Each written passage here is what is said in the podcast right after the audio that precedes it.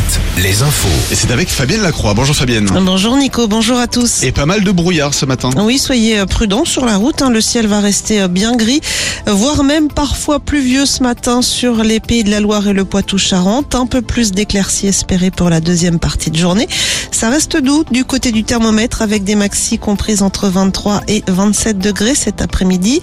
Et puis concernant les prévisions pour ce week-end, le temps s'annonce toujours mitigé, mais une amélioration est attendue à partir de lundi 1er mai. Un 1er mai qui sera inédit et exceptionnel en termes de mobilisation, euh, selon les déclarations hier de la secrétaire de la CGT, Sophie Binet. Euh, 300 cortèges sont d'ores et déjà prévus à travers le pays pour manifester contre la réforme des retraites. Et si vous devez prendre l'avion ce jour-là, attention, plus d'un tiers des vols au départ des aéroports de Nantes et Bordeaux euh, seront supprimés. Dans le Maine-et-Loire, un père et son fils relaxés par la justice hier. Ils avaient comparu en février dernier euh, pour avoir coupé et élagué des arbres sur un site protégé à Murérigny.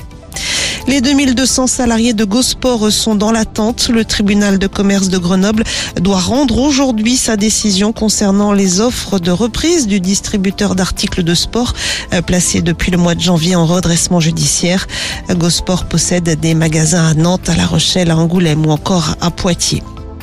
À l'étranger, les combats se poursuivent en Ukraine. Plusieurs villes du pays ont été touchées ces dernières heures par des frappes nocturnes. Les autorités ukrainiennes parlent d'au moins deux civils décédés. Sur l'eau, Kristen Neuschaffer devient la première femme à remporter une course autour du monde en solitaire.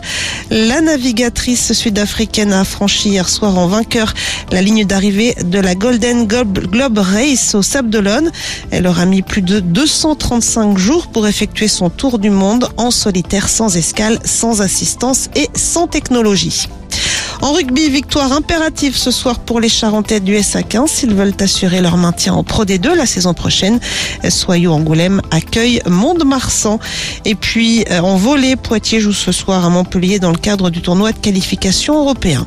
Enfin, du côté des sorties, coup d'envoi ce vendredi de la centième édition de la Foire Expo de Niort.